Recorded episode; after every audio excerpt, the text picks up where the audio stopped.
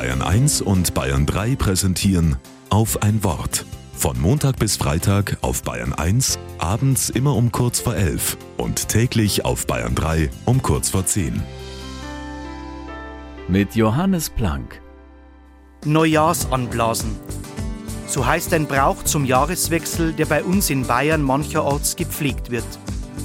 Musikkapellen ziehen dabei zwischen Weihnachten und Neujahr von Haus zu Haus.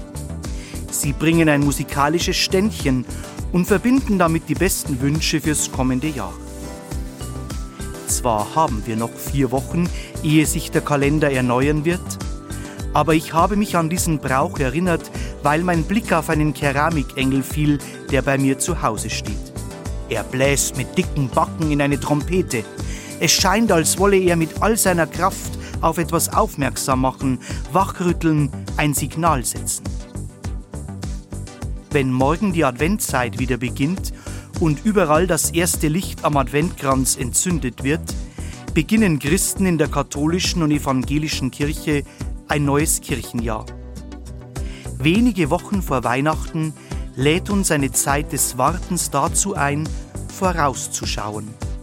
Denn mit der Geburt Jesu hat eine neue Zeit begonnen und wir zählen ja unsere Jahre sogar von seiner Geburt her.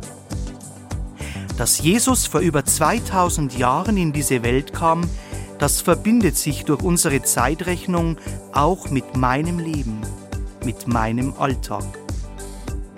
Der Engel mit seiner Trompete erinnert mich daran.